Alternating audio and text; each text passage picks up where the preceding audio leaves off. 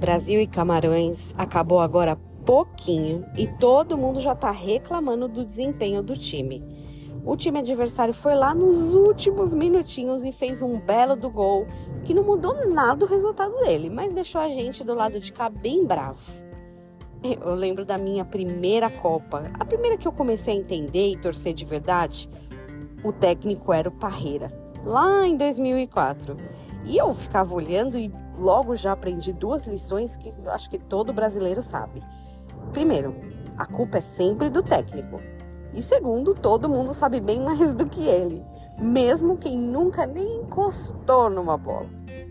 Todo mundo tem um bom palpite de como a coisa pode ser melhor, mas a verdade é que de fato pouca gente pode fazer alguma coisa para ajudar. Por outro lado, um técnico, para ser técnico, tem sempre uma teimosia extra, né? Você já percebeu? E é aí que mora o grande perigo.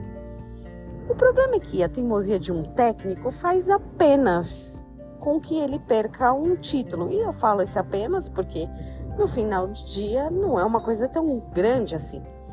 Mas na vida, que acontece aqui fora, fora de campo, sem chuteira, teimosia é bem pior segundo a tua dureza de segundo a tua dureza e coração impenitente, em outras palavras, cabeça dura e teimoso, acumulas contra ti mesmo ira para o dia da ira e da revelação do justo juízo de Deus, que retribuirá a cada um segundo o seu procedimento.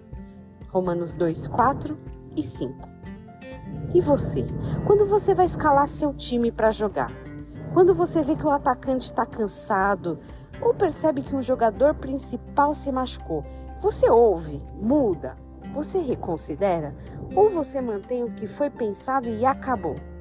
É, olha a mensagem para nós.